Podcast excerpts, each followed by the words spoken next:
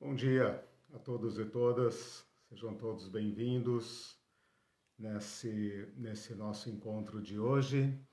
Estamos retomando o nosso curso Teologia da Generosidade, é, hoje iniciando uma nova etapa.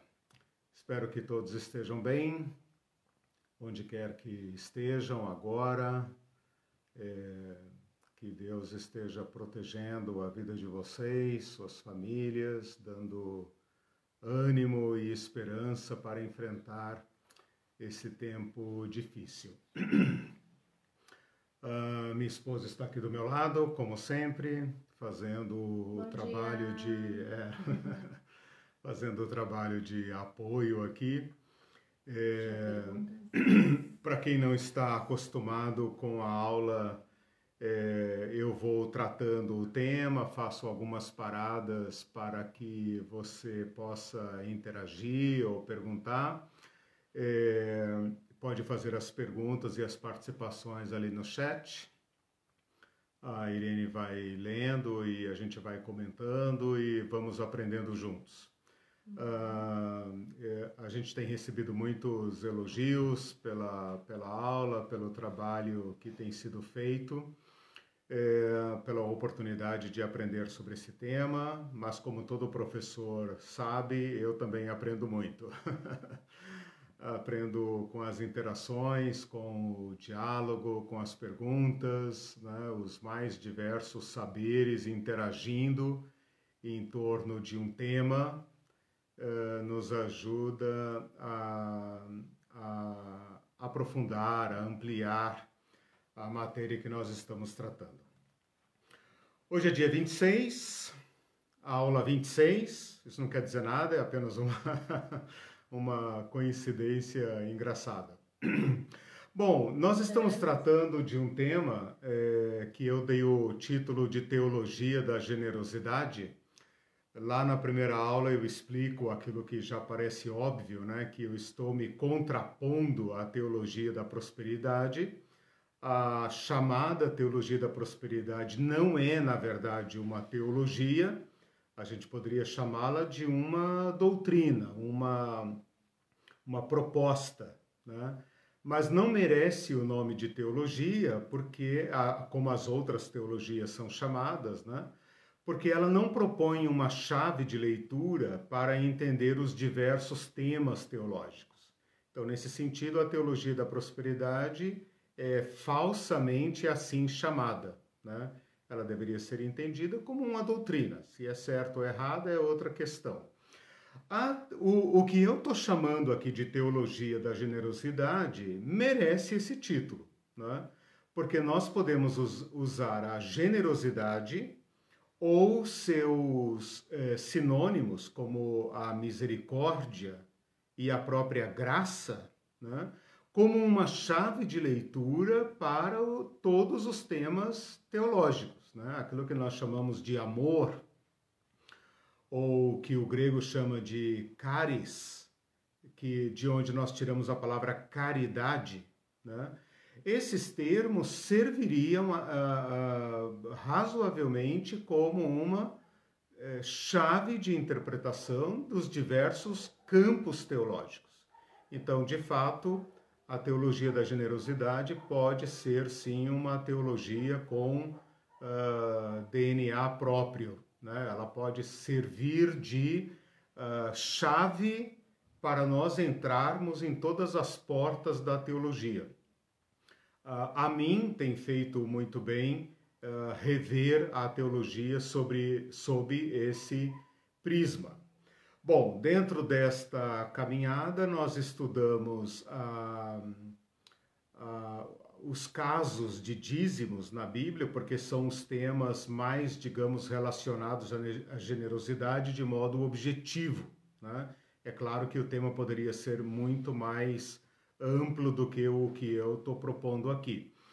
Uh, nós estudamos o tema sem cair ou sem abordar esta temática simplista, reducionista, de julgar se o dízimo é certo ou não é certo, se paga, se não paga, de quanto paga, etc, etc. colocando o tema, então, num, num, num, um, num contexto, é, numa, numa arena mais ampla, né? para não discutir apenas minúcias é, relativas a ele, mas discuti-lo no seu devido lugar. Né? Com isso, eu estou querendo dizer que o dízimo pertence a um conjunto de leis, regras e determinações uh, que tem um objetivo. E esse objetivo nós verificamos lá nas primeiras aulas no, uh, nos ensinamentos da lei de Moisés.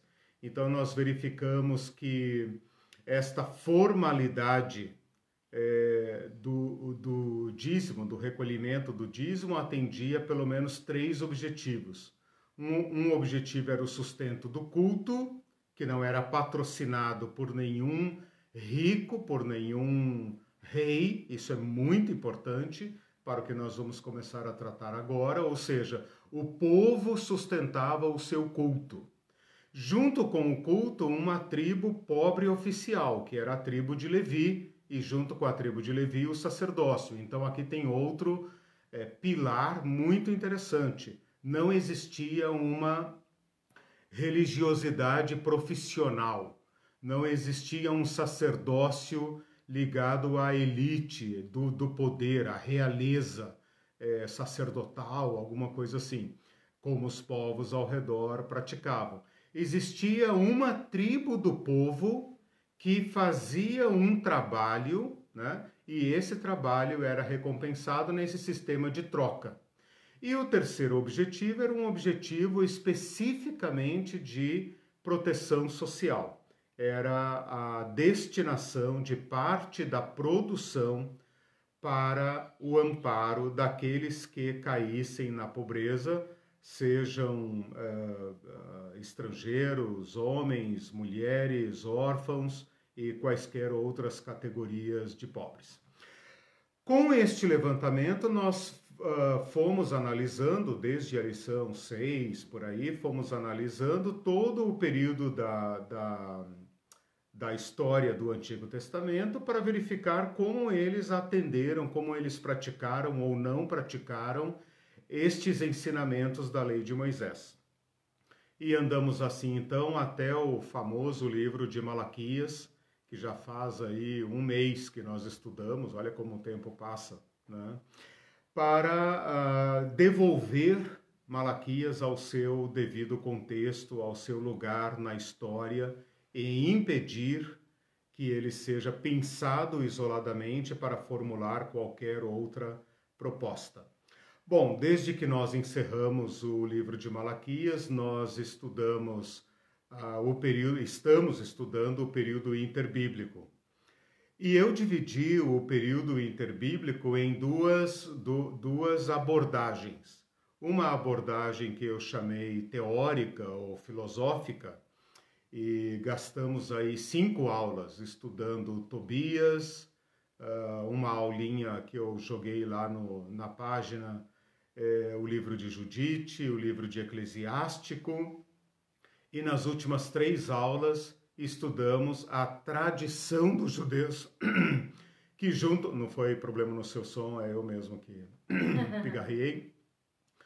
É, estudamos a tradição dos judeus para demonstrar que, junto com o conhecimento do Antigo Testamento, que nós chamamos Antigo Testamento, havia um outro corpo de conhecimento, um outro grande acervo de conhecimento, que nesta época que nós estamos estudando uh, era transmitida de forma oral. Né? Nós podemos estudá-la porque depois ela foi colocada por escrito.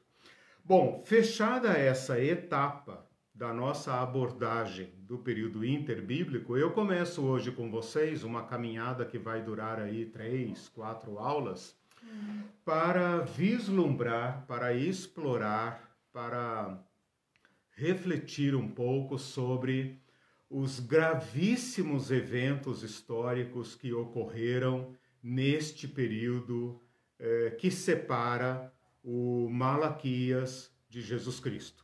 Então a gente não pode pular você já deve ter percebido isso, já deve estar convencido dessa minha proposta. Nós não devemos pular de Malaquias para Jesus. Uh, este período interbíblico não é apenas longo, né? Uh, eu vou usar aqui a periodização clássica dos 400 anos, não vou discutir esta, esta separação, essa, esse período, né? é, é, não é apenas longo, mas ele é um período de intensas transformações. Né? Eu já falei isso nas aulas anteriores. Esse período pode ser chamado de axial, um verdadeiro eixo em torno do qual não apenas a história da Bíblia né, passa do Antigo para o Novo Testamento, mas a história dos povos, a história da civilização é, em, em, em, em todas as suas áreas. Né? desde a Europa até a China, uh, experimentam profundas transformações. Né? Então, para o caso que nos interessa, que é o povo judeu, nós temos um período de grande turbulência. Né? Não apenas os eventos externos do, dos povos, dos impérios que se sucedem, mas como uh, os efeitos disso no próprio povo judeu a maneira como as crenças judaicas, a organização, a, a sectarização né, do povo judeu é profundamente transformada. E é por isso, então, que você abre o Evangelho e topa, digamos assim, dá de cara com um mundo completamente diferente daquele mundo do Antigo Testamento. E se a gente não se der conta disso, a gente fica prejudicado no modo de entender o Antigo Testamento. Bom, tudo isso para fazer uma recapitulação, para dizer como nós abordamos o período interbíblico até agora, uh, pela via teórica, né? E na via teórica, o que, que nós estudamos? Nós estudamos Tobias, Judite, Eclesiástico e a Mishnah, ou a tradição. Encerrada esta abordagem, ou pelo menos é, deixada aí de lado, nós vamos começar hoje uma abordagem histórica.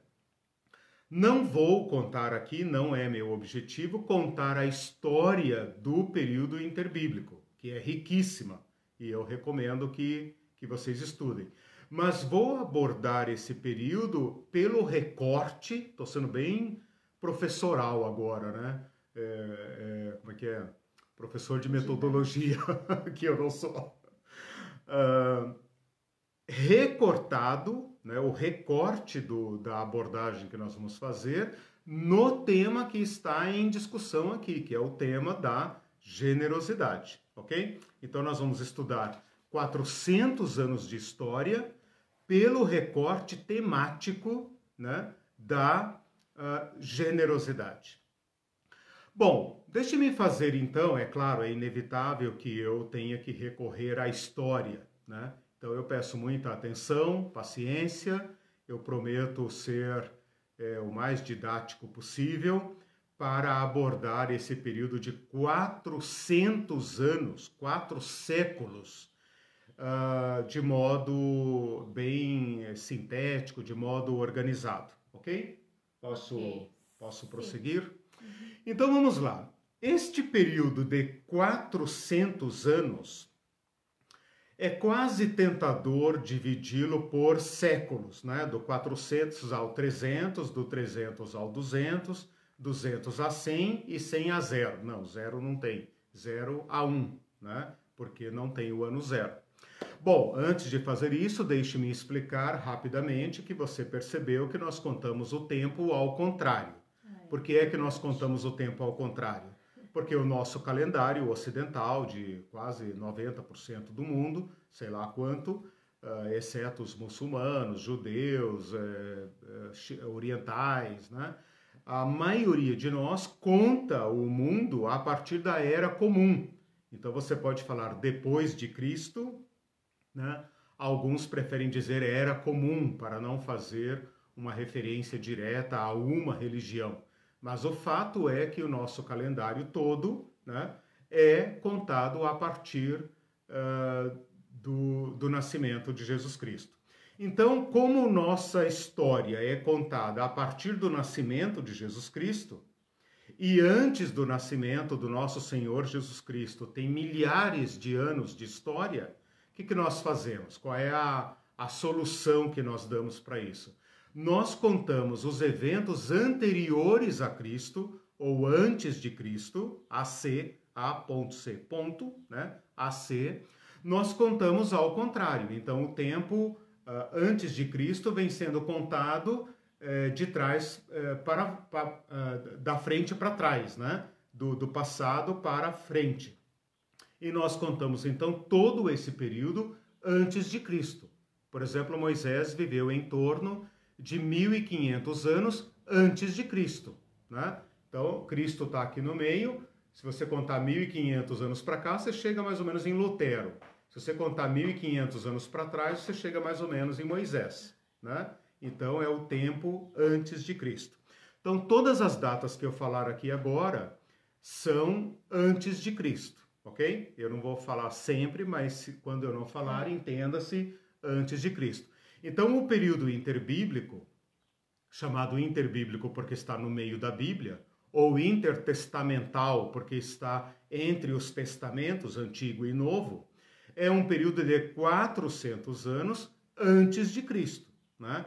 Então, se a gente vem andando em direção a Cristo, em direção ao futuro, Cristo está no futuro aqui, então a gente fala é, de 400 a 300, de 300 a 200, de 200 a 100, de 100 até Cristo, ok? Uhum. Sempre é contando para trás. É importante porque tem pessoas que perguntam, acham que você tá, se enganou, Exato, você está falando é, errado, é. você fala do maior para o menor. Isso. É importante explicar Parece isso. uma coisa óbvia, né? mas às vezes é o óbvio mesmo que tem que ser é, estabelecido para que a gente possa prosseguir sem confusão e falemos todos a mesma língua, usemos todos o mesmo calendário. Não, só Babel. por curiosidade, hã? Senão vira uma Babel. É, só por curiosidade, o mundo de Jesus contava o ano, o período a partir da fundação de Roma, né?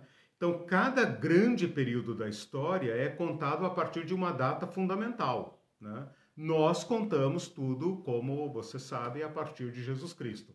Mas como Jesus Cristo não é o primeiro homem da história, né? Tem milênios de história para trás dele, antes dele, então nós somos obrigados a fazer esta acomodação cronológica, né? mantendo a referência de Cristo a referência cronológica em relação a Cristo. Bom, vamos lá então. Nós temos aqui um período de 400 anos, né? Vamos lá. De 400 a mais ou menos 300, vou fazer uma, uma divisão grosseira agora, só para estabelecer os marcos, né? Os, os principais eventos desses 400 anos. Do ano 400 ao 300, Estou propositalmente fazendo uma divisão por 100 anos. Né? Nós temos a continuação daquele período pós-exílico. Qual o período pós-exílico? Zorobabel, Ageu, Zacarias, Esdras, Neemias e Malaquias. Quem era o dono do mundo nessa época? Os persas. Lembra de Ciro, Artaxerxes, Dario, né? Esses reis aí estão lá nos livros que nós estudamos, nos livros de Esdras, de Neemias, uh, no livro O Assuero, de Esther. Então, os persas são o grande império do Oriente, pelo menos, que é onde está situado o povo judeu e é o cenário que nos interessa. Né? Por volta do final deste século, entre 330 mais ou menos ao, ao ano 300, e rompe no mundo, e rompe no cenário, que bonito, né? Entra no palco do mundo um grande ator, um, um fenômeno extraordinário, é, é arrasador, que vai mudar a história ocidental permanentemente, talvez até hoje, né? que é quem? Alexandre o Grande e a, a, a, a expansão a propagação da cultura grega.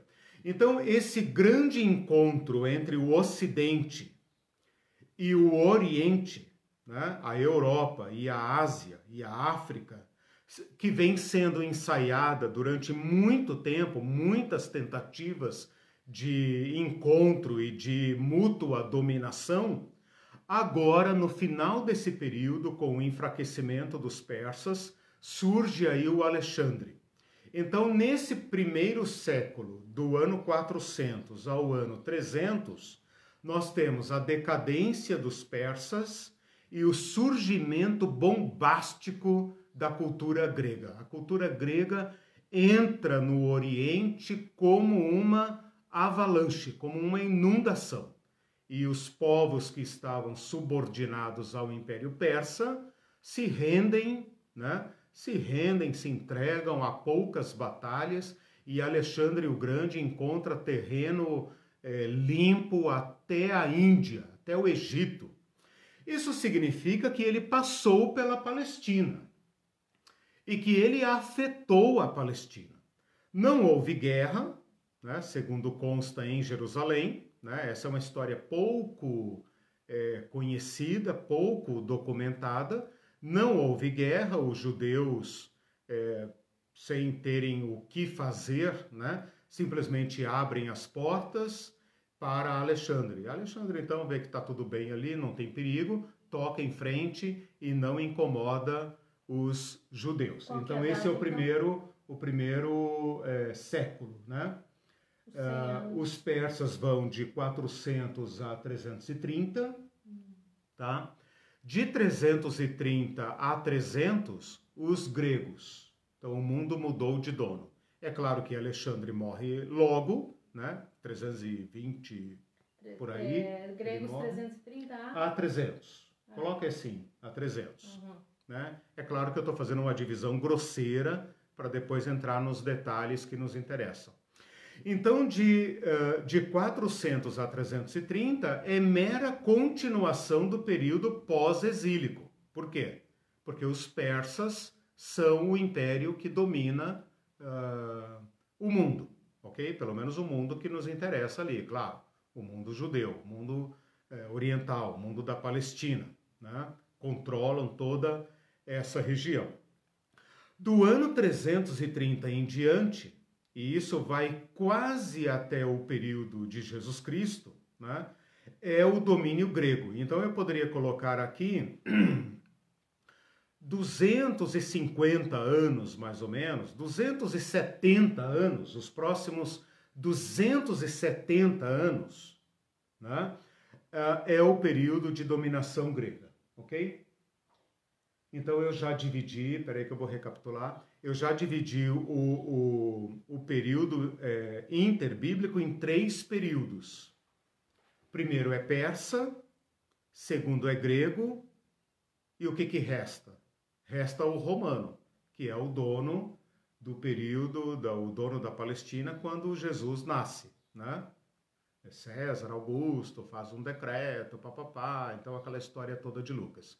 Então eu dividi o período interbíblico em três: uhum. persa, tá. grego e romano. Persa, grego e romano. O persa vai até o ano 330, tá? tá? Até o ano 330. O grego vai do 330 até o 60 antes de Cristo. Quanto que dá isso? 60 mais 30 dá 290 anos, 330. né? Quase, quase é, é 270 anos, né? Dá quase 300. 330 a 60. 330 a 60, tá? Dá 270 anos, né? 330 a 60, é. É 270 anos, mais ou menos, até os, o, o Império Grego ir é, enfraquecendo, enfraquecendo, e o, o, romano chega por volta do ano 60, um pouco antes e tal. O, os generais romanos né, chegam uh, é, no, no Oriente, na, no Egito, na Síria e tal, e, e quando Jesus nasce, né, no ano 1, quando Jesus nasce, uh, quem manda no mundo são os romanos. Então essa é a primeira divisão grosseira ah. que eu fiz, tá? Uhum. Uh, os persas, que são aqueles que já dominavam o período pós-exílico, começa lá com, com Zorobabel, lembra? No primeiro ano do rei Ciro, é, é Esdras capítulo 1, versículo 1. No primeiro ano do rei Ciro, ele editou um decreto dizendo papapá, papapá. Então ali começou o período é, persa, tá? Ele percorre ali os, os últimos livros da Bíblia e entra nesse período, digamos, obscuro, esse período não bíblico, esse período é, não abrangido pelo Antigo Testamento. O Império Persa uh, se degenera e surge Alexandre. Alexandre uh, faz uma dominação ultra rápida, morre, mas os seus sucessores assumem o comando do mundo. Então, o mundo está sob dominação uh, grega. Mas, ok? Dura, mas dura só 30 anos, então? Não vai 300 de... a 330, 330 300. a 300, é, mas eu, eu, eu prolonguei agora, grosseiramente, hum. até o ano 60, tá? Prolonguei até, pode, pode deixar assim, porque tem mudanças aí, até tá? Mas eu fui até o ano 60, que é dominação grega. Percebam então que os gregos exercem uma profunda influência. Né? Eles dominam o mundo um tempo superior ao persa. Né? Então, esse é o período de dominação grega. É por isso que o Novo Testamento é escrito em grego. Né? É por isso que os nomes gregos estão na Bíblia. Por exemplo, André, Filipe, né? são nomes gregos. Jesus é nome grego. Uh, Mateus é nome grego, né? Então percebam uma profunda influência grega uh, no período é, é, interbíblico, né? do ano 330 até o ano 60. Quer dizer, quase o período interbíblico inteiro está sob domínio grego. Então é por isso que o Novo Testamento é grego. É por isso que nós temos é, tanta influência grega já no Novo Testamento. E depois a igreja, a teologia, tudo isso segue a, a escola grega, em grande parte, ok? É, eu não entendi muito bem por que você deu 300, até 330 e depois até 60. É porque agora eu vou entrar em ah, detalhes tá. menores. Tá. Mas eu coloco então, 330 a 60. Isso. A invasão é, grega. Isso. Do, dominação grega. Dominação a predominância grega. Vamos por partes. Uhum. Né? A partir do ano 60, a partir do ano 60, nós temos já a chegada do Império Romano. Aliás, ainda não o Império, mas os romanos, é. que são uma máquina de guerra avassaladora. Ou seja, ou você está conosco ou você é nosso inimigo. Né? E os romanos conseguem dominar toda a parte da Europa, desde a Grã-Bretanha até a Turquia, a Ásia Menor, a Armênia, a Síria, é, toda o norte da África, de modo que o mundo conhecido ali ocidental todo, praticamente, cai sob domínio romano. Os romanos vão até onde eles querem para alcançar seus objetivos e eles vão dominar o mundo por séculos, por mais de mil anos, né? por, por muito tempo. Né? É claro que tem mil histórias aí no meio, não, não convém entrar nisso, mas esta é a primeira macro divisão que eu preciso estabelecer, ok? Uhum, é. Então, persas vão até o ano 330, olha aí, nós já entramos dentro do período interbíblico. Depois os gregos vão do, do ano 330, atravessa tudo isso e vem até aqui o ano 60. Depois os romanos já são o dono do mundo quando Jesus nasce. E aí entra pelo Novo Testamento. Como nós estamos estudando apenas o período interbíblico, eu vou cortar aqui, né? Então nós entramos no período interbíblico com os persas, continuamos com os gregos uhum. e vamos depois para o mundo romano. Com isso, eu já estabeleci uma ponte, né, uma ponte política, né, entre Malaquias e Jesus. Já, já fechei o, o abismo aí, o período do silêncio, né, que uhum. vai de um extremo ao outro. Tá? Sobre o período persa, não há muito mais o que falar. Sobre o período romano, a gente já está bem perto de Cristo, né? Então ali Herodes, né? Ah, aquela, aquele cenário ali já está bem é, perto do Novo Testamento, não é tão difícil a gente entender. Qual que é o nosso maior desafio aqui então? O maior desafio é o período grego, tá? Uhum. Por isso que eu contei ele assim globalzão, né? É o período grego. Agora veja, gente, por que, que eu quero estudar esse período com vocês? Porque ele afeta profundamente o nosso tema. É o encontro de duas mentes, de duas mentalidades, de duas civilizações, de duas culturas. Né? E eu estou pensando aqui especificamente não em cultura ocidental grega ou oriental, Estou pensando na cultura grega versus a cultura judaica.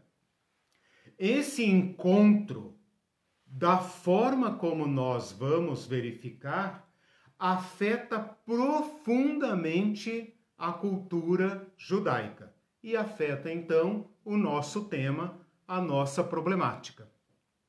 Então, se os persas eram é, militares violentos.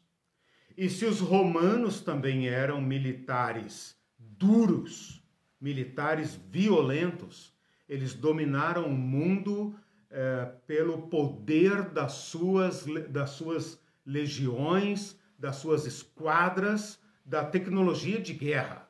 Né? Quase tudo do Império Romano é, é militar, é uma potência militar. Né? Os gregos, ao contrário, tirando aí o Alexandre, que foi um grande guerreiro, né?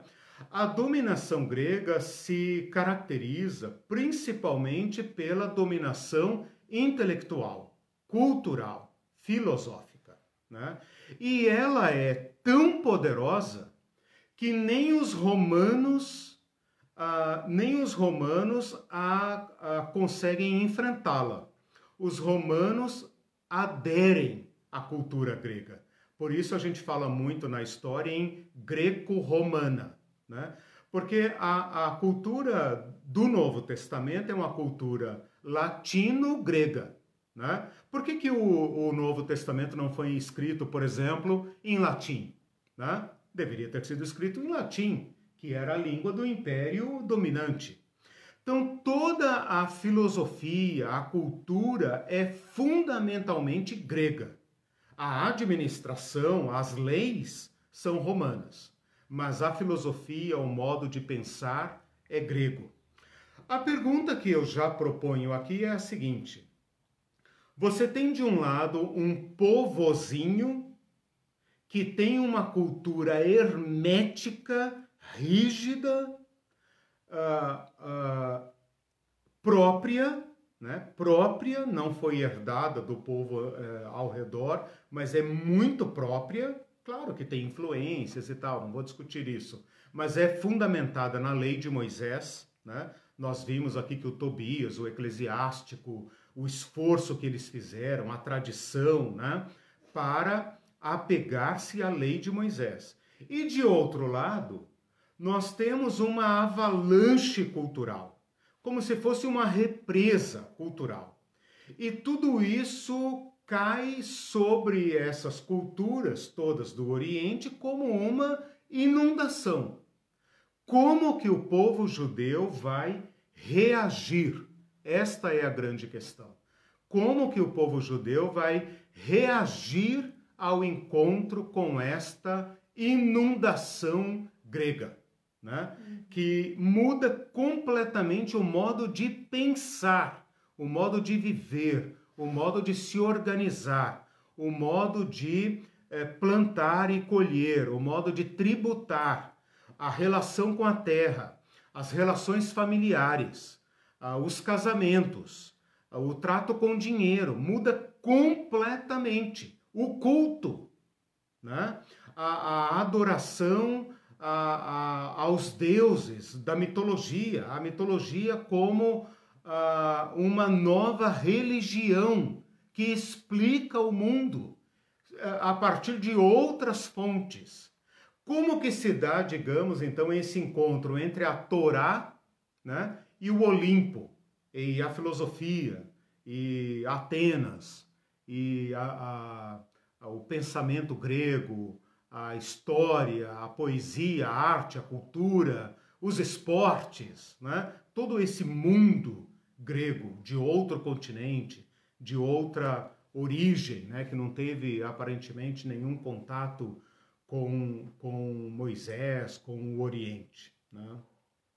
Entenderam então o berço do problema, onde que está o problema? Bom, deixe-me agora então uma vez que eu delimitei o problema agora no mundo grego, porque veja, é aqui que está o nosso nó, é aqui que está o grande problema. O, o Novo Testamento uh, é em grande parte uma discussão desses problemas que eu começo a tratar com vocês agora, tá?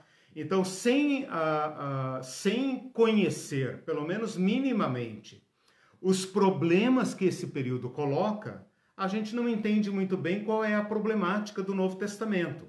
O que, que a religião do Novo Testamento está propondo? O que, que Jesus está propondo? Por que, que elas entram em conflito?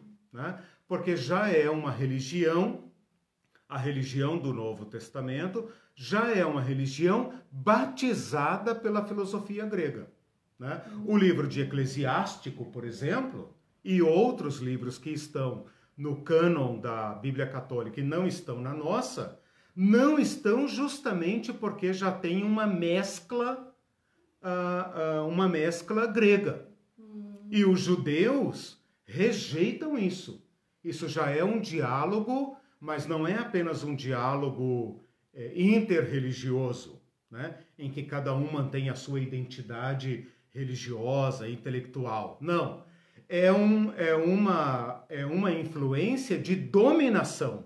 Né? Os gregos não chegam ali para conversar. Né? Eles não trazem um escriba, um doutor, um rabino grego para dialogar amigavelmente. Não. Eles chegam impondo o seu modo. Né? E a religião do Novo Testamento é uma religião, em grande parte, que expressa uh, pelo menos três formas de reação, vamos dizer assim, tá? Já vou entregar aqui o, o, os pontos da discussão. A religião do Novo Testamento, que é onde nós queremos chegar, ela expressa três formas, talvez você veja mais, mas uh, eu vou sugerir estas três, que para mim englobam uh, o problema. Né? Uma de adesão. Adesão. Ah, que legal, que maravilha. Ah, cultura grega, né? Então é, é uma cultura de adesão. Eles aderem à cultura grega, eles já estão é, fora mesmo da sua pátria, eles já não têm rei mesmo, eles estão cansados de apanhar dos impérios, então uma grande parte da, da, ah, dos judeus simplesmente adere à cultura grega. Sim. Um, uma outra parte adapta-se, né? tenta fazer esse diálogo de adaptação, uh, de acomodação da cultura hebraica, e quando eu digo cultura, está incluída aí a religião, né, a filosofia, a tradição e tudo isso, tenta adaptar-se. Então, no Novo Testamento, nós temos uma parte da elite judaica que adapta-se. Eu vou chutar aqui como exemplo de, de adaptação os saduceus né? Hum. que adaptam-se ao jogo. Né? Eles dançam conforme a música. Eles não vão é, resistir aos senhores do mundo. Eles servem ali como que uma sustentação. Eles fazem acordos vantajosos com os romanos e mantêm em contrapartida o povo dócil, mantém o povo mais ou menos calmo, né? Uhum. E com isso eles se equilibram aí nessa corda bamba entre dominadores e dominados. Eles uhum. fazem uma parte aí de, de acomodação. E uma terceira é, é, reação, que é uma reação de resistência é, aberta, resistência franca à oposição. Essa resistência pode se dar intelectualmente, e aí eu cito como exemplo os fariseus, eles são é, rancorosos, eles são, uh, como seria a palavra aqui, eles são é, rancorosos, eles são é, é, agressivos, eles, eles repelem a cultura é, estrangeira, porém não pegam em armas. Mas tem segmentos da resistência judaica que pegam armas. E, e aí eu vou. Fariseus, que não. Fariseus são Existe, da resistência, mas... uhum. porém desistiram das armas. Okay. Tá? E o, o, um exemplo de resistência armada que, que pega em armas e fala: não, cansamos, ou a gente arrebenta com esses caras, ou a, a, nunca vamos sair do domínio deles. Um exemplo de resistência são os zelotes. Zelotes, sicários e bandidos. Vai entregar a tropa toda já, a quadrilha toda, né? Zelotes, é, sicários e bandidos. Então, essa nomenclatura, esses nomes e tal, vão aparecer ou diretamente no Novo Testamento ou indiretamente, né, supostamente. Bom, o que, que eu falei até agora? Falei que esse período maior, esse principal período do interbíblico é grego. Ele cai como uma avalanche sobre o povo, sobre o povo judeu. Né? E desperta no povo judeu três reações possíveis. Quais reações? Adesão, uhum. tipo, é, não pode, vamos tirar proveito da situação. Por exemplo, os publicanos. Os publicanos, eu não citei um exemplo de adesão, posso citar aqui agora os publicanos, né? Ah, vamos nessa, vamos nessa, entendeu? É assim que se ganha dinheiro, meu filho. Vou fazer o quê? Eu tenho que pagar as contas, né? Então vamos nessa, adesão total. Uma outra classe que é, é intermediária, que trabalha com essa adaptação, não, aqui nós podemos conceder, né? Aqui a gente negocia, né? Mas a gente se adapta para viver, né? e outros que são da resistência, que são aqueles que vão resistir nas bases. E essa resistência se desdobra em duas, uhum. né? Uma que seria mais intelectual, religiosa, cultural, né?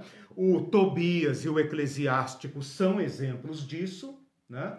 Lembra que o Eclesiástico ele tenta dizer nós não precisamos aderir aos gregos, nós temos nossa própria cultura né? Nós não temos que aderir ao modo como o, os gregos é, tratam a riqueza.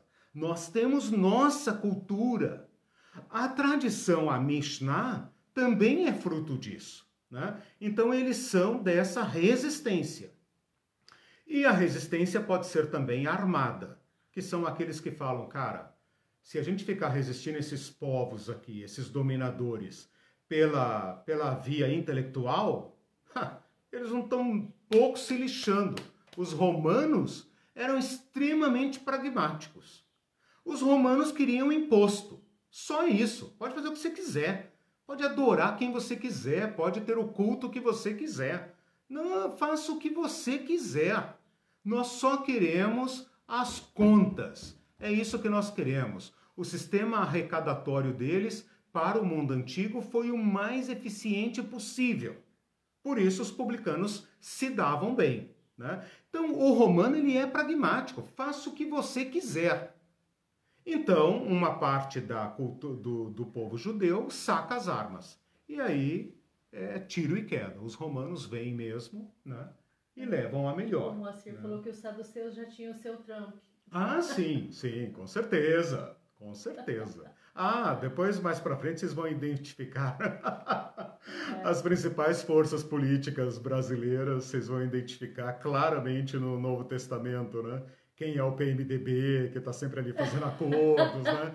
Quem é o PT, quem é o PCdoB, né? Que a guerrilha, etc, etc. Bom. Ele, ele comenta aqui também uma simplificação até certo ponto grosseira de minha parte, uhum. o Moacir. Sim diria que a grande diferença entre a herança judaica e a greco-romana é a concepção de história. Os judeus hum. a veem como promotora Sim. do homem, como sujeito histórico, enquanto Sim. que a cultura greco-romana suscita deuses e heróis como protagonistas. Isso. Mas lógico que não posso esquecer a grande contribuição da filosofia grega. Sim, com certeza. Hoje nós somos, né? Obrigado, Moacir.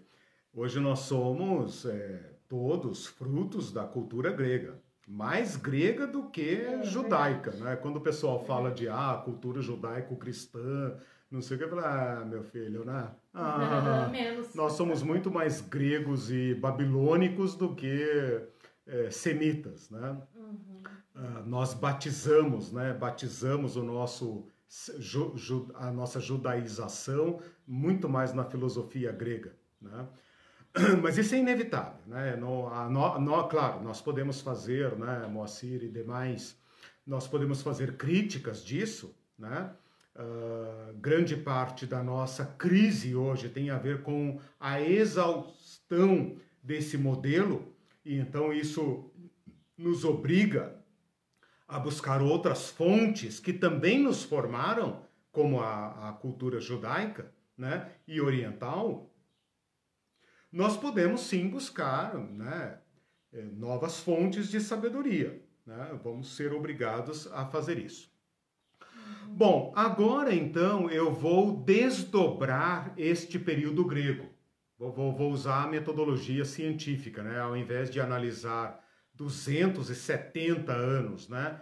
Assim por cima, vamos descer um pouquinho mais baixo agora, ok? Tá? Então vou pegar o período grego, que é o principal, e vou desdobrá-lo aqui em, em é, subperíodos, né, subdivisões, para a gente entender um pouco melhor. Então agora vai entrar. Ah, fala. O, a doutora Ivete disse que os é. são o centrão. É, exato. Não, vocês já mataram a questão. Agora fica claro por que eles arquitetam a morte de Jesus. Está na boca do, do Anás e do Caifás lá em João, quando ele fala: uh, temos que matar esse homem antes que ele uh, desgrace toda a nação. Toda a nação somos né? nós outros, né? Uh, nós outros. Uh, temos que matar esse homem, senão virão os romanos e removerão a gente do nosso lugar. Claro, uhum. né? eles fazem ali um tampão, né? Eles mantêm os dominadores satisfeitos porque arrecadam impostos e mantêm a plebe satisfeita usando a religião, né? A religião é usada para uh, docilizar as massas, né? Aquela viúva pobre eh, no templo, o que, que ela está fazendo lá? Né? Ela está docilizada pelo ensino religioso, né? Então ele é um ensino de acomodação, mas vocês já pegaram a, a questão, né? Bom, deixe-me entrar aqui um pouco nesse período grego. Então veja só, o primeiro, a primeira parte, agora eu vou falar daqueles 30 anos que a Irene marcou ali, do 330 ao 300, é um domínio ainda de Alexandre. Alexandre morre aí pelo ano 323, né? Acho que está bem documentado isso, 323.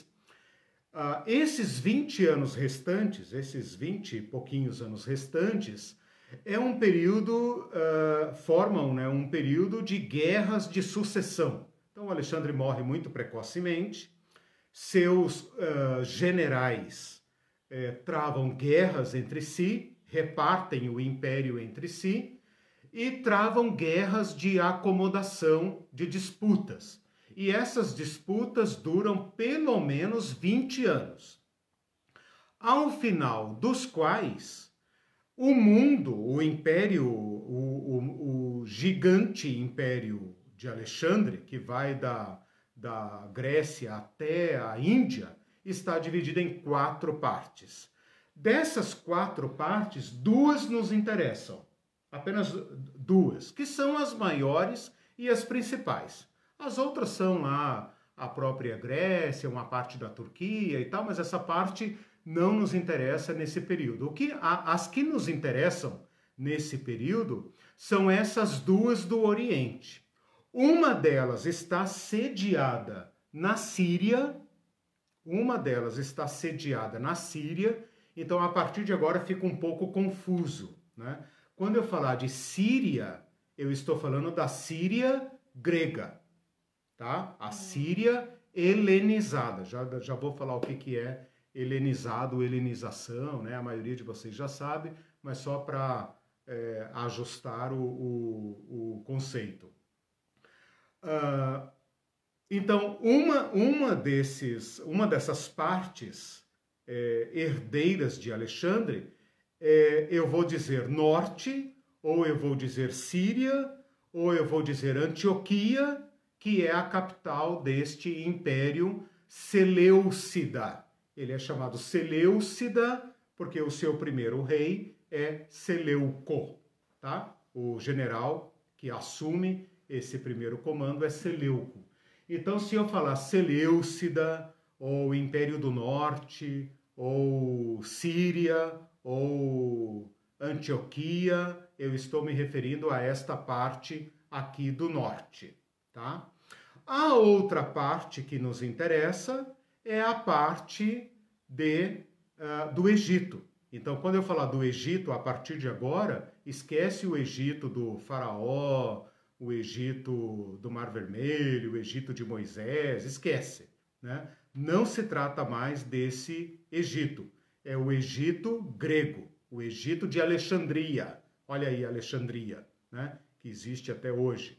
Alexandria, famosíssima, uh, centro cultural, centro da igreja cristã, é, é, cabeça da igreja ortodoxa, né? Então a grande Alexandria entra na história aí, cidade construída em homenagem a Alexandre. Né?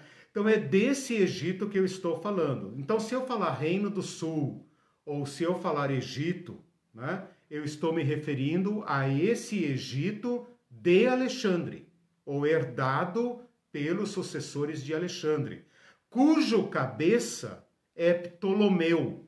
Então, se eu falar é, Ptolemaico, Ptolomeu, né? época dos Ptolomeus, o reino ptolemaico, né? Ptolomeu, eu estou me referindo ao Egito. Essas duas partes, uma aqui no norte, na minha mente eu estou desenhando o mapa, né? Uma aqui no norte e outra aqui no sul. Presta aqui sua mão, põe a mão aqui no meio. Põe a mão aqui no meio. Presta. Isso. Aqui no meio tá a Palestina. Aí você já viu a encrenca, né? Você já viu a encrenca. Agora nós temos, obrigado pela mão. Agora nós temos, né, Moacir, o pessoal aí da, da história, da geografia, entendeu, né? Depois vocês olhem lá, eu vou ver se eu coloco mais um mapa, que eu adoro mapas, né? É, bom, agora vocês entenderam mais detidamente o drama dos judeus. Eles não apenas estão sob um domínio colossal grego, porque o Alexandre arrastou para o mundo deles toda a cultura grega. É uma, é uma lavagem cultural, né? Além disso, agora você tem dois impérios gregos disputando entre si. E a Palestina, que era a mão da Irene aqui no meio, né? No meio. Então, olha a, o tamanho da encrenca. Você tem a cultura grega pressionando de todos os lados e agora com uma uh, divisão interna, com um conflito interno, ambos disputando ferozmente, cobiçosamente a Palestina. Porque a Palestina, como é até hoje, é um ponto nevrálgico, né? é um ponto extremamente sensível no, na dominação do Oriente Médio.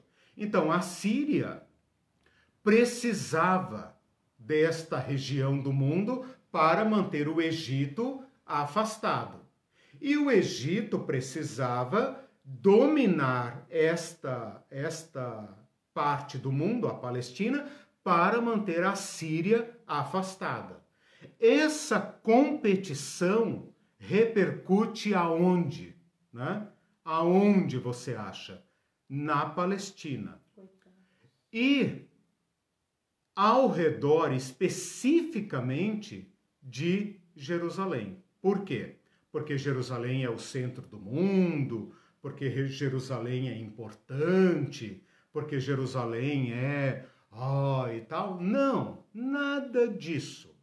Porque Jerusalém tem um foco de resistência.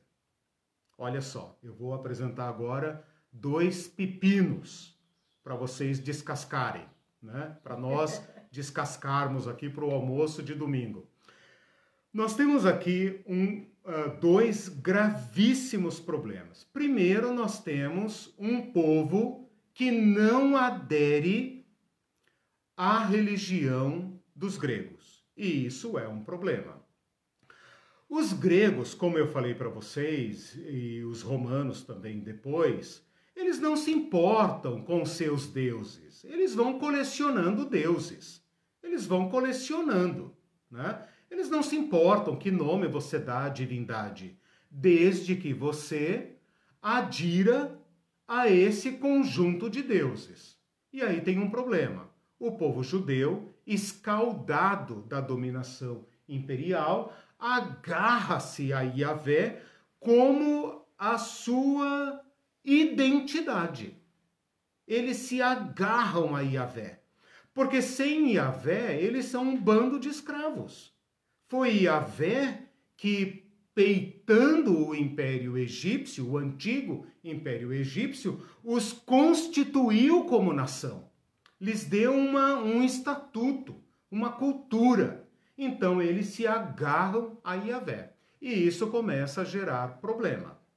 A maioria dos impérios, falando de modo geral, uh, resolve deixar os judeus para lá. Tipo, ah, quer saber? Deixa esse povo quieto. Porque se tentar impor a nossa cultura sobre eles, olha o tamanho do problema. Olhem o tamanho do problema. Seria fácil meter o cacete nos judeus e falar, cara, vão abrir, vão abaixar a cabeça como todo mundo. Quem vocês acham que vocês são? O problema é que os judeus estavam espalhados por todos os impérios. E mexer em Jerusalém era mexer num vespeiro. E mexer num vespeiro que atravessa fronteiras era um problema que nenhum imperador queria uh, provocar. Então, se o Ptolomeu peitasse Jerusalém, os judeus daqui e de lá iriam se alvoroçar e talvez é, favorecesse a dominação dos Seleucos.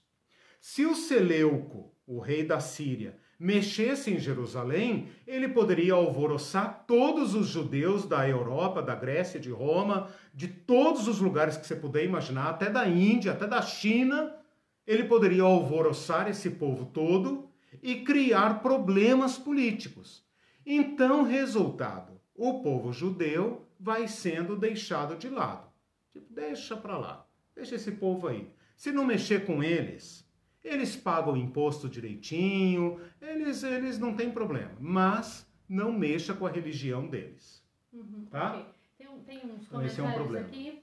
O Luciano Veloso falou, excelente Opa. aula, teu amigo. Ah, sim, meu amigo, Luciano, da Procuradoria. Salve! o Celso disse: o pensamento cristão do Ocidente, com o passar da história, é, grosso modo, uma espécie de helenização do mundo judeu, ou Sim. seja, uma espécie de fusão entre cérebro helênico e coração judaico. É, exato. Essa cultura vai ser, essa fusão, digamos, né? Ela vai ser inevitável.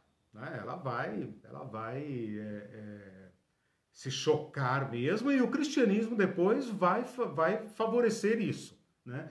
Porque enquanto a, a fé judaica é uma fé de resistência fechada étnica, né? a fé de Jesus Cristo já é aberta para o mundo. Né? Então, esse diálogo vai se consumar mesmo. E o Moacir disse: diria que a igreja nascente se beneficiou grandemente dessa simbiose claro. greco-judaica. Sim, é. sim. Para o bem e para o mal, né, irmão? É. para o bem e para o mal. Porque no diálogo, eu espero que essa aula sirva até para julgar o nosso tempo, né? No diálogo, né, sempre há riscos. Por isso que os fundamentalistas não dialogam, né? O fundamentalismo nada mais é do que uma volta aos fundamentos para não dialogar com ninguém, porque eles sabem que no diálogo sempre há risco, né? E Jesus Cristo nos manda nos abrir ao mundo, vão por todos os povos, né? Claro, o mundo já estava, como você disse, é, é, costurado em diversos sentidos, né? Mais para frente a gente vai ver isso. Mas sim, com certeza. E a fé cristã é para dialogar mesmo. Né? Nós devemos, por exemplo, até hoje, um diálogo com as culturas é, tribais. Nós devemos, ao, aqui no Brasil, um diálogo com as culturas afro. Uhum. Nós devemos um diálogo com a cultura indígena, a cultura, como é que fala? É, aborígene. Nós devemos isso. Né? Mas o fundamentalismo sempre nos, nos uh, orienta ah, se não pode vencê-los, colonizá-los, então afaste-se deles. Né? Eu acho esse período maravilhoso para a gente encontrar é, recursos e fazer uma crítica né, da maneira como nós dialogamos com a cultura que nos rodeia. Né? Nós também, às vezes, aderimos, às vezes nos acomodamos, às vezes resistimos da, pelas vias erradas. E Jesus Cristo, a meu ver, propõe uma chave de diálogo que é diferente de todas essas. Não é adesão, não é acomodação, não é resistência violenta, né? Mas isso a gente pode falar mais mais para frente. A Fabiana disse que vocês dois formam uma dupla perfeita. Deve ser causa do mapa, né? Legal. E o Mindu disse que o pensamento grego permitia a contradição e erigiu um monumento ao Deus desconhecido. Isso. O pensamento evangélico é cheio de Exato. certeza e falsificou o Deus do evangelho. Exatamente. Ou ela... Mais, né? É, perfeito. Muito obrigado. É, ou ela adere ou ela é, se fundamentaliza né, se radicaliza no sentido errado. Né? Agora, veja, esse dilema aqui que nós estamos enfrentando vai causar um problema tão forte no povo judeu que vai, é, eu usei aqui a palavra sectarização, né? vai é, rachar o povo judeu em diversos partidos.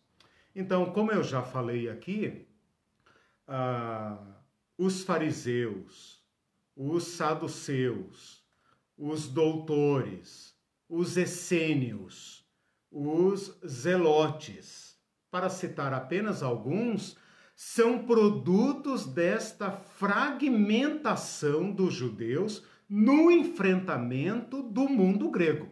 Cada um deles vai ter uma proposta.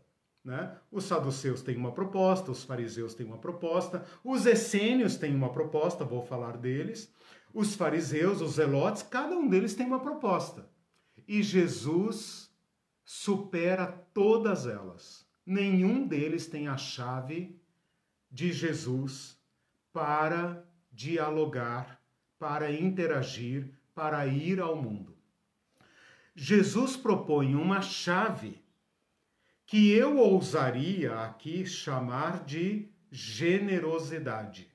Generosidade como amor ao gênero, amor ao humano, amor ao ser humano.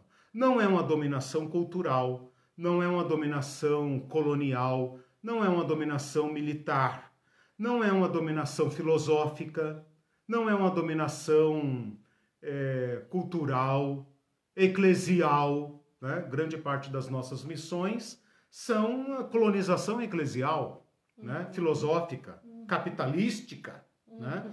Jesus propõe algo novo aqui. Né? Então é muito interessante pensar como Jesus dialoga com as culturas e como Jesus inova as culturas. E esse desafio permanece pendente de compreensão e realização, porque uh, nós ainda não entendemos isso. Deixa eu só fazer aqui, segura aí só um pouquinho. Eu prometi que ia fazer uma, uma subdivisão e não fiz. Segura aí só um pouquinho. Sim, e aí eu, eu parei aqui. Uh, eu, eu falei então dos primeiros 30 anos, que foi aquela sucessão, dividi o império em quatro partes. Dessas quatro partes eu peguei duas. Quais duas? Uh, Síria e Egito. Ou poderia dizer Antioquia e Alexandria. Ou poderia dizer Seleuco e Ptolomeu. Não precisa decorar nada disso, é só para saber que tem duas partes em conflito e o povo judeu está no meio. Aí ah, eu falei também que tinha dois motivos porque Jerusalém era cobiçada. Um motivo é porque era sede de um povo que estava espalhado e mexer com eles era mexer num vespeiro. O segundo motivo que eu estava esquecendo, lembrei agora, é que o templo de Jerusalém era um tesouro. Não que ele fosse bonito como o templo de Salomão ou bonito como o templo de Herodes. Essa é aquela fase feinha do templo, né? É a fase feinha. É a fase do templo de eh, Zorobabel e Ageu e etc. É um templo é, simplesinho. Mas os tesouros da casa do Senhor, lembra? Trazei todos os dízimos à casa do tesouro, os tesouros estão lá. E num período de dominação, em que ninguém se atreve a mexer no templo, onde você acha que os ricos da nação vão guardar o dinheiro? Onde você acha que os poderosos vão colocar uh, uh, o dinheiro? No templo. Então, o templo é um motivo de profunda cobiça, porque todo imperador sabe aquela aquela coisa lá, aquela coisa lá no alto da colina resolveria todos os meus problemas, poderia satisfazer anos de tributação e eu não posso mexer. Então, Jerusalém é um problema, é o olho do furacão por dois motivos. Primeiro, é a sede de um povo que está espalhado entre os impérios. Não convém mexer. Segundo, é, é a, a casa do tesouro. Tá cheio de dinheiro lá. Tá cheio de dinheiro lá. Né? E, cara, você imagina isso para imperador. Imperador, né, irmãos, por definição, é aquele que impera sobre o outro para é, explorá-lo, obviamente. Não tem nenhum outro, motivo para o surgimento do império. Bom, feita essa, essa conclusão, este período, então, que eu coloquei aqui de 270 anos, é dividido entre 100 anos para o Egito. Então, durante 100 anos, o povo judeu, do ano 300 ao 200. Uhum. Aqui a história foi generosa com a gente é meio 300, né? 301, 298 a 198, 200. Então eu posso falar aqui sem problema, sem forçar a barra, de 300 a 200, a Palestina, Jerusalém, ficou sob o comando do Egito. O Egito grego. O Egito grego. o Egito agora. grego, o Egito do Sul, o Egito dos Ptolomeus, uhum. tá? Esses Ptolomeus eram bem gregos mesmo, né? Alexandria é prova disso, cultura, etc, né? Tanto que se, a primeira tradução da Bíblia para o grego é feita nesse período, a Septuaginta, né?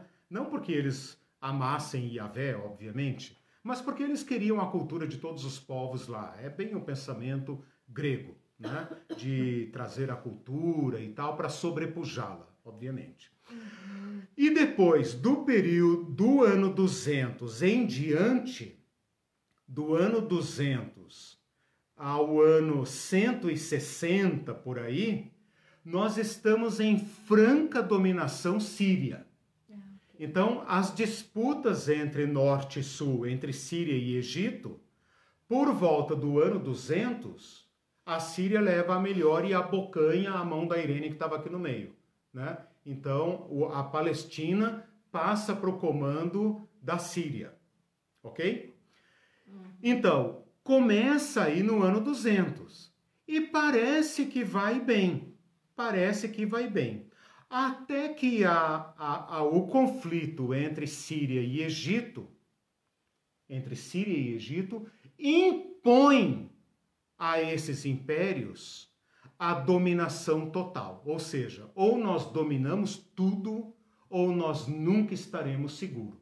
Quem é que está lá na fronteira entre um e outro lá? Quem é que é o, o olho do furacão? É o povo judeu, é Jerusalém, é o templo. Então, por dois motivos, esses reis do norte e do sul resolvem que chegou a hora do povo judeu. Então, o, o povo da Síria resolve fazer uma campanha avassaladora, e é vassaladora mesmo, de transformar o povo judeu em vassalo. Tipo assim, vamos pro tudo ou nada, vamos pro é, é, é, é ou racha ou vai, ou vai ou racha. Né? Vamos o massacre total. Vai doer um pouco, vai custar um pouco, mas vai valer a pena, porque se a gente não quebrar esse povo agora, nós nunca teremos paz. Então, esse rei da Síria, chamado Antíoco, cai matando em cima dos judeus. E quando a opressão aperta, o que, que acontece de novo? Alguns aderem mais ainda e alguns resistem mais ainda. Esses que resistem mais ainda são os macabeus. Então eu queria só deixar pontuado aqui os macabeus. Os macabeus começam por volta do ano 160. Então lembra que eu falei que vai até o ano 60, uhum. a dominação grega? Agora eu vou cortar um pedaço aqui. Do ano 160 ao 60, portanto 100 anos, né?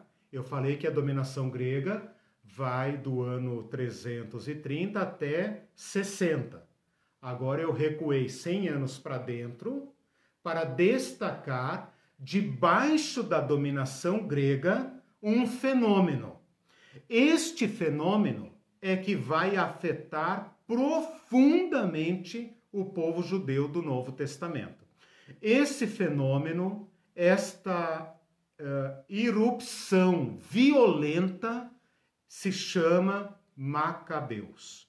Então, se você quiser ler durante a semana, o livro dos Macabeus, especialmente o primeiro, você vai entender perfeitamente o que eu estou é, narrando aqui na próxima aula: o fenômeno dos Macabeus. Os Macabeus são a reação armada eles são o patrono de todos os terroristas do mundo, daqueles que falam não aguentam mais o pé né, do homem branco no nosso pescoço. E com conversa não vai dar. Então, meu amigo, vai ser na linguagem que vocês entendem. Meu amigo é mera retórica, né? Vai ser na linguagem que vocês entendem. Vai ser no cacete. E como nós estamos cheios de exemplos na história da Bíblia, que Deus está a favor do seu povo e que Deus ajuda o, o Davizinho contra o Golias, sai da frente que nós vamos arrebentar. E por, por, por, sei lá, não sei, dá certo, cara. Dá certo. Cai numa confluência de fatores e, e adversidades, aquela coisa assim do o momento certo, na hora certa, e dá certo. É impressionante a história dos macabeus, né? E dá certo. E eles conseguem, numa revolução sangrenta, eles conseguem impor ao mundo a sua autonomia. E essa autonomia vai durar até o ano 60. Certo? Vai durar até o ano 60. E esse período marca profundamente o sacerdócio do Novo Testamento.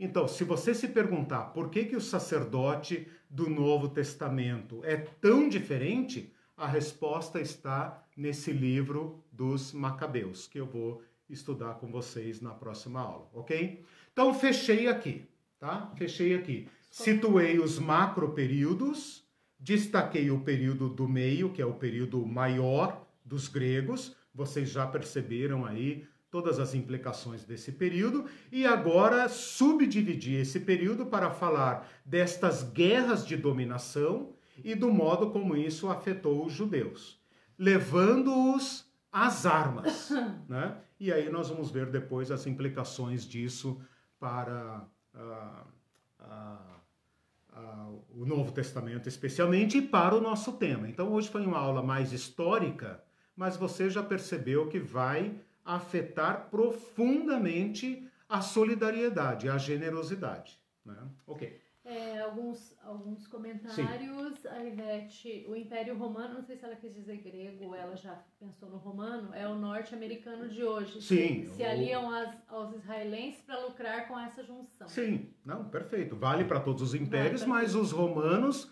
Os romanos vão. Uh, os romanos, eles são sucessores e aproveitadores de tudo que os impérios anteriores praticaram. Uhum. Todo império quer durar mil anos, não foi só Hitler né? e o Trump que quer fazer a América primeiro por mil anos. Todo imperador quer, quer durar para a eternidade, isso é o sonho de todo imperador. O Nabucodonosor fracassou, os persas fracassaram, mas eles vão aproveitando experiências anteriores. E Roma consegue. Roma consegue ultrapassar os séculos.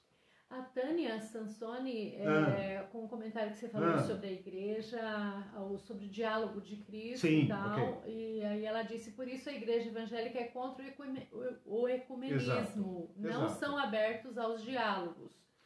Nem aos diálogos entre cristãos. É. Porque ecumenismo ainda está no nível de diálogo entre cristãos. Nós somos tão fundamentalistas ou seja, o mundo evangélico é tão fundamentalista que não conversa entre si. Né? Não conversa entre si, que dirá outras religiões. Né? E o Celso também falou sobre isso. O ecumenismo da atualidade costuma ser muito combatido entre os fundamentalistas evangélicos, é mas antítese. isso carece de base, tendo em vista que o cristianismo primitivo nasceu do sincretismo de saberes e, cre e credos diferentes. É, meu Deus, a palavra sincretismo aqui soa como palavrão. Né? O Frei Leonardo Boff, uh, no seu livro Igreja, Carisma e Poder, fala sobre sincretismo e causa repulsa, claro, porque a gente tem medo, né? A gente tem medo, os cristãos têm medo, todo mundo tem medo do, do, diálogo. É muito mais fácil ser fundamentalista, né? O que eu quero dizer aqui desde já sobre o fundamentalismo, porque ele sempre vai ser um perigo, é que o fundamentalismo traz Jesus Cristo. Esse é o principal problema. O fundamentalismo quer ser tão cristão que trai o Cristo. E esse é o principal problema. E o, o pastor Guilherme Falcão uhum. disse: o homem é possível somente no meio cultural, fora dele sua existência Isso. é inconcebível. Dr. Carlos Hernandes, uma citação. Hum, ok, legal. A Antônia, a Toninha, né? Hum. Falou: para onde iremos nós? É. E o. E você está falando dos macabeus. Ah, uhum. não. O Celso ainda disse: a chave de Cristo é a generosidade, justamente por ele ser uma espécie de comunicador universal. Exato. Ou seja, seu Exato. diálogo está aberto para todos os homens, independentes da uhum. etnia. Uhum. Por isso que nós precisamos. Essa é a grande, a grande inovação cristã. Né? E daí você estava falando dos macabeus, uhum. o, o uhum. criou uma frase é. aqui que rimou: se a instituição escafedeu, pau neles com os macabeus. Legal. É, a, o desespero, o desespero do, do, dominado, do oprimido, leva à radicalização. Né? O problema grave que nós vamos verificar aqui no mundo, na, na reação dos macabeus, é a seguinte, e é uma coisa que eu tenho falado volta e meia no meu Facebook, tenho falado com as pessoas. O maior problema de enfrentar o inimigo, o maior risco de enfrentar o inimigo usando as armas do inimigo, é tornar-se semelhante a ele. Essa é uma lei da, uh, da violência. É uma lei da violência. Você se torna, pô, não é Saint-Exupéry, né? Não é o tu te tornes eternamente responsável, não tem nada a ver. você se torna semelhante àquele a quem você enfrenta. Você se torna semelhante àquele a quem você enfrenta. Por quê? Porque aquele que te enfrenta impõe a você, pela lógica comum da violência, da violência dos povos, da violência social, da violência é, entre pessoas, impõe a você superá-lo naquela naquela arma que ele está te enfrentando. Isso é inescapável. Até onde eu tenho estudado, na história da humanidade, quer se creia em Cristo ou não, quer se, não importa. Cristo é o único na história, ou o primeiro e único, né? Depois dele só se tem imitadores, mas ele é o primeiro a propor, a formular a superação da violência pela não violência. E cá para nós, ele, sua mensagem afetou o mundo todo, né? Para o bem e para o mal, dependendo de como nós o entendemos. Né? Afetou para o bem e para o mal também, porque Cristo foi cooptado. Né? Sua filosofia, seu modo de vida, seu caminho foi cooptado. Então, nem tudo são flores no, no caminho do, dos cristãos. Né? Mas o maior perigo aqui é este. Então, nós vamos aprender muito com esta reação. Mais alguma Tá então, gente, re recapitulando, final, né? é, estamos chegando no final. Recapitulando, um período de 400 anos que começa como uma continuação do período da Bíblia, do Antigo Testamento, que são os persas, né? Depois, um período de dominação grega, que é mais cultural, filosófico, intelectual, é, e global, né? global, religioso, mitologia, tudo isso entra em contato com o mundo judeu. Não é um diálogo amistoso, é um diálogo de dominação. Né? Mas não tem violência, né? É um domínio diferente. Tem violência, tem. tem. violência, porque todo o império, e aqui engloba também o, o, o romano, todo o império quer dominar sem violência. Ah, okay. Desde for, que você desde que você abaixe a cabeça, claro. Então, o Alexandre o Grande, ele pode ter sido um filósofo, um artista, um pensador, etc, culto, etc, etc, mas é um guerreiro. Uhum. É claro que ele usou a espada e ele matou e devastou e arrasou o que tinha que fazer, não há dúvida disso. Uhum. Não foi uma dominação violenta dos judeus, porque os judeus usaram a seguinte estratégia, segundo consta as fontes extra-bíblicas. O sacerdote vestiu a sua melhor roupa, colocou as suas vestes sagradas, abriu as portas da cidade e recebeu Alexandre ou seus emissários em paz. Diz a história que eles contaram para Alexandre ah, que havia profecias do povo judeu a respeito dele, ele ficou tão encantado com isso que até ofereceu sacrifícios, conheceu o templo e tudo mais, recebeu tudo amistosamente e foi embora.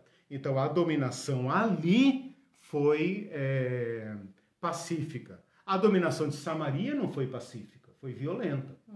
né?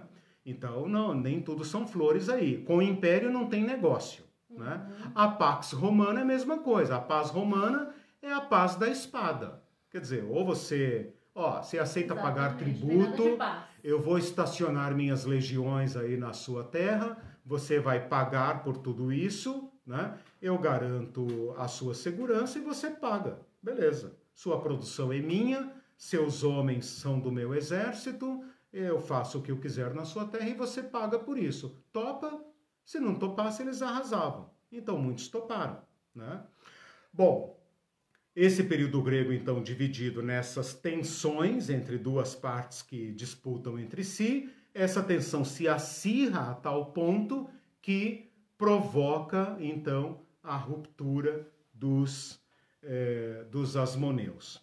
Só para dar uma, uma precisão histórica um pouco melhor, esses, esses macabeus, macabeus são levitas.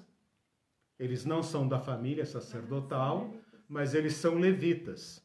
Eles são sacerdotes de segunda classe. Sacerdotes de segunda classe. Eles estão contra o que os sacerdotes oficiais estão fazendo.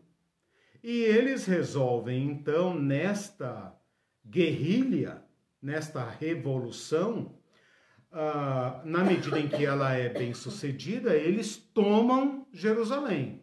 E para tomar Jerusalém tem que tomar o templo. Então, que, que acontece? Eles acabam exercendo o sacerdócio. E vai acontecer aqui um casamento, uma fusão entre duas funções que nunca tinha ocorrido na história do povo judeu. Qual é? a fusão entre o executivo e o religioso, a fusão entre o militar e o religioso. Esta fusão estraga para sempre o sacerdócio judeu. Isso também explica um pouco do porquê o sacerdote do Novo Testamento tem tropas. Essas tropas os capitães do templo que vão prender Jesus no Getsemane são tropas do templo. Aí você tem uma religião associada à espada. Então, só para vocês terem um gostinho, né, de como nós temos aqui um período curto, porém extremamente denso. E não é possível é, compreender o Novo Testamento sem uh, levantar este período. Tarefa para a próxima aula: leia Macabeus. Você vai ficar tonto de vai para lá, vem para cá, vai para lá, vem para cá, vai para lá, vem para cá e etc e etc. Leia Macabeus. Leia Macabeus. Mas não tem perigo de se tornar terrorista, não? depende. Você falou que aliás, depende. patronos do Depende da sua posição. Veja, esse período ele põe na nossa cara um problema um problema que nós enfrentamos. Né? Nós enfrentamos. A, a Revolução Comunista enfrentou, pegamos em armas ou vamos para a educação do povo? Percebem? É um problema permanente. Como enfrentamos aquele que se nos opõe? Como enfrentamos aquele que está extirpando os nossos meios de vida? Que está levando a opressão uh, do nosso povo ao nível do desespero. Percebem? É um problema, é um problema é, de todos os povos, de todos os oprimidos, contra as forças imperiais. Então é um tema atualíssimo. Uhum. E eles vão mostrar para nós, para nós é, formas de reação que também são, nós estamos carecas de saber aí do mundo, né? Ou adaptação, ou, ou assimilação, adesão, ou resistência, resistência intelectual, resistência armada. Então, assim, o menu está completo aqui. Neste cenário maduro, porque já é época uh, romana, né? Então, neste cenário maduro, esse cenário que envolve Babilônia, Antioquia, Síria, envolve os gregos, envolve uh, o, o mundo romano, neste cenário maduro nasce o fulaninho da Silva, o jesuizinho da Silva, né? o nazareno da Galileia. Olha aí, né? neste caldeirão nasce o Cristo. Né? Eu, eu gosto de dar aula sobre o Evangelho porque eu tenho prazer em desmanchar o bercinho azulzinho em que os cristãos colocam Jesus e todo aquele cenário lindo do Jesus paz e amor, hippie, é o Jesus bonzinho. hippie, bonzinho, que faz piquenique com seus discípulos na beira do rio, na beira do mar. Né? E eu gosto de devolver Jesus a esse cenário que é um campo minado. Quase cada movimento de Jesus é perigosíssimo para a gente sentir um pouco do que é o Evangelho. Para a gente entender que o Evangelho não é brincadeira. Que o mero anúncio do Evangelho é uma declaração de guerra ao império, mas uma guerra que o império não está preparado para travar. Como se diz no Facebook, né? Vocês não estão preparados para essa conversa. É como se Jesus dissesse para o império: Eu tenho uma guerra, eu tenho um reino a travar, mas vocês não estão preparados para isso. Meu reino não é deste mundo, né? E aí a nossa igreja, o nosso cristianismo cor-de-rosa, ah, cor-de-rosa não, azul e cor-de-rosa, coloca no céu, nas nuvens, como se a igreja fosse abstraída, né? E Jesus está falando outra coisa completamente diferente e nem poderia ser, porque ele afirma isto diante de um mundo que tem mil donos. Só para vocês entenderem, o fato de Jesus ser chamado Filho de Deus é uma declaração de guerra ao César, porque o César era o Filho de Deus.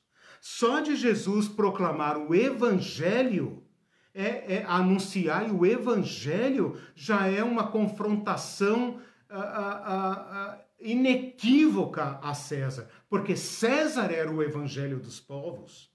Então, sem este cenário, a gente não vai entender o que Jesus está dizendo. Tem okay. vários comentários. Sim, eu não falo mais nada. Eu vou até fechar aqui meu arquivo. o arquivo vai estar no site disponível, tá? É, tem um comentário que eu esqueci hum. de ler do Moacir Manati, ah, que ele diz assim: só por curiosidade, um dos primeiros mapas mundi que chegaram ah. até nós foi produzido justamente por Ptolomeu. Olha que legal, não sabia, século bacana. I antes de Cristo. É interessante, né, que talvez, né, vou Talvez. Não ia dizer mais nada. É, talvez os imperadores tenham se preocupado com mapas por causa da. Né, meu mundo, né? Até ah, onde eu domino. verdade, né? é, com bem certeza. pensado. Legal, não sabia disso, obrigado. É... O Celso disse uma parte dos evangélicos tomou tão, se tornou tão ah. fundamentalista. Não, desculpe. Uma parte dos evangélicos tornou tão fundamentalista o dia de Pentecostes que não enxergam nitidamente o caráter sincrético dele. Sim. Como é possível uma conversa ser entendida em línguas estrangeiras diferentes? Exatamente. E a Ivete disse: hum. as chamadas guerras híbridas de hoje ah. não são violentas, dominam os povos Exato. que se dobram por ignorância ou por mera Isso. aceitação. Olha a sofisticação ou do império. Por né? desinformação, Sim. que é hoje o que nós temos Sim. falado, que a desinformação o, tem tomado o império conta, sempre, governo é, atual. Exato. O império sempre tem a melhor tecnologia do momento para dominação, nunca mudou. A Antônia Martins disse: Ah, com essa de profecias, é, já vejo as igrejas brasileiras e seus sacerdotes adorando o Messias do bolso. Misericórdia. É, é, exatamente. E o Clevison aí tá... Nós vamos achar, nós vamos achar aqueles que vão se dobrar a César. Não tenha dúvida, né? Nós Sim. temos adesistas no Novo Testamento. E aí depois tem hum. Maravilha de Aula, a ah, Tânia ah, Sansoni. Obrigado é, novos, Ivete... novos, novas pessoas aí Sim, na parada. É, aí tem Palminha, Coraçãozinho da Neiva. É, gratidão por tantas histórias, tantas histórias verdadeiras. Uhum. A Ivete Caribe e o uhum. Clebson. Parabéns, gente. Excelentes reflexões. Legal. A cada aula, Legal. mais perspectivas esclarecedoras uhum. nos são oferecidas. Sigamos nesse mergulho histórico Amém. e nessa, nessa hermenêutica de resistência. Amém. É verdade. É. Veja, eu quero terminar aqui dizendo o Contra seguinte, o ouvindo, é, dizer, exato. É, nunca muda, né? O mundo é o mundo. A, a, o fator novo aqui é Jesus Cristo, né? Ele é de fato o novo, né? O inovador. Por isso o evangelion, né? Ele é de fato o novo. Eu queria uh, ter, concluir essa aula dizendo o seguinte, veja, eu não estou é, propondo nenhuma hipótese interpretativa. Eu não estou formulando aqui uma, uma, uma teoria para interpretação do Novo Testamento. Eu estou apenas devolvendo o Novo Testamento ao seu lugar no tempo e na história. Né? Se isso não está presente, escrito, tudo lá no Novo Testamento, é porque as pessoas que leram o Novo Testamento pela primeira vez, ou seja, os evangelhos e as epístolas, estavam dentro desse mundo. E esse mundo era o mundo delas. E como o povo antigo escreve pouco, escreve apenas o estritamente necessário, né? especialmente um povo pobre, como era o povo cristão, uh, eles escreveram o mínimo. Então, não pensem que eu estou falando assim, ah, tudo bem, você está apresentando aí uma forma de pensar, mas eu não penso assim e tal. Não, não se trata disso. Até poderia ser.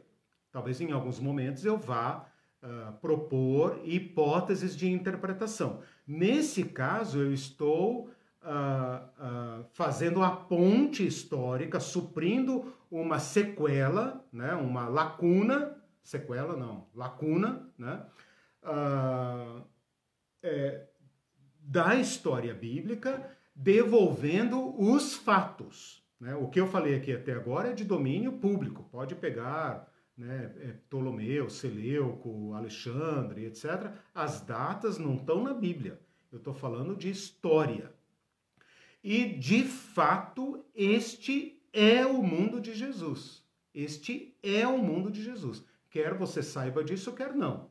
Então, o que eu estou propondo aqui são apenas, como foi falado, é, instrumentos, né, informações para montar o quadro, o entorno de Jesus Cristo para então nós compreendermos melhor o, o ensino inovador do nosso Senhor e dele tirarmos recursos para enfrentarmos o nosso tempo, fazermos a crítica do nosso tempo e recuperarmos isso que é novo, é novo, né? não é produto da filosofia, é, da, das culturas humanas, né? é uma visitação do novo uma proposta uh, salvadora, salvadora, redentora da história da humanidade, que não propõe, que não inclui a dominação, que não inclui a violência, que parte de outras bases, a base da generosidade.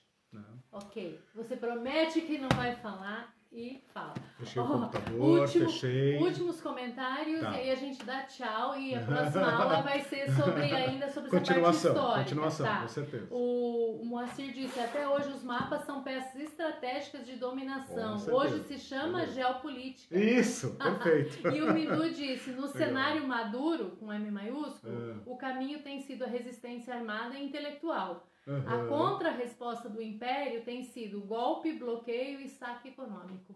nunca muda. Nunca muda. É previsível. O Fabiano Bessa, ótima aula. Legal. E a Neivia, gratidão. A, a Tânia Sansoni, a história verdadeira está sendo resgatada. Legal. E a Neiva, excelente domingo a todos vocês, em especial ao professor Eliseu, professor Irene, amigos do coração. Legal, gente. Bem-vindos todos aí. Tchau, gente. Boa Beijo semana para todos. Mundo. Tchau, tchau. Bom domingo.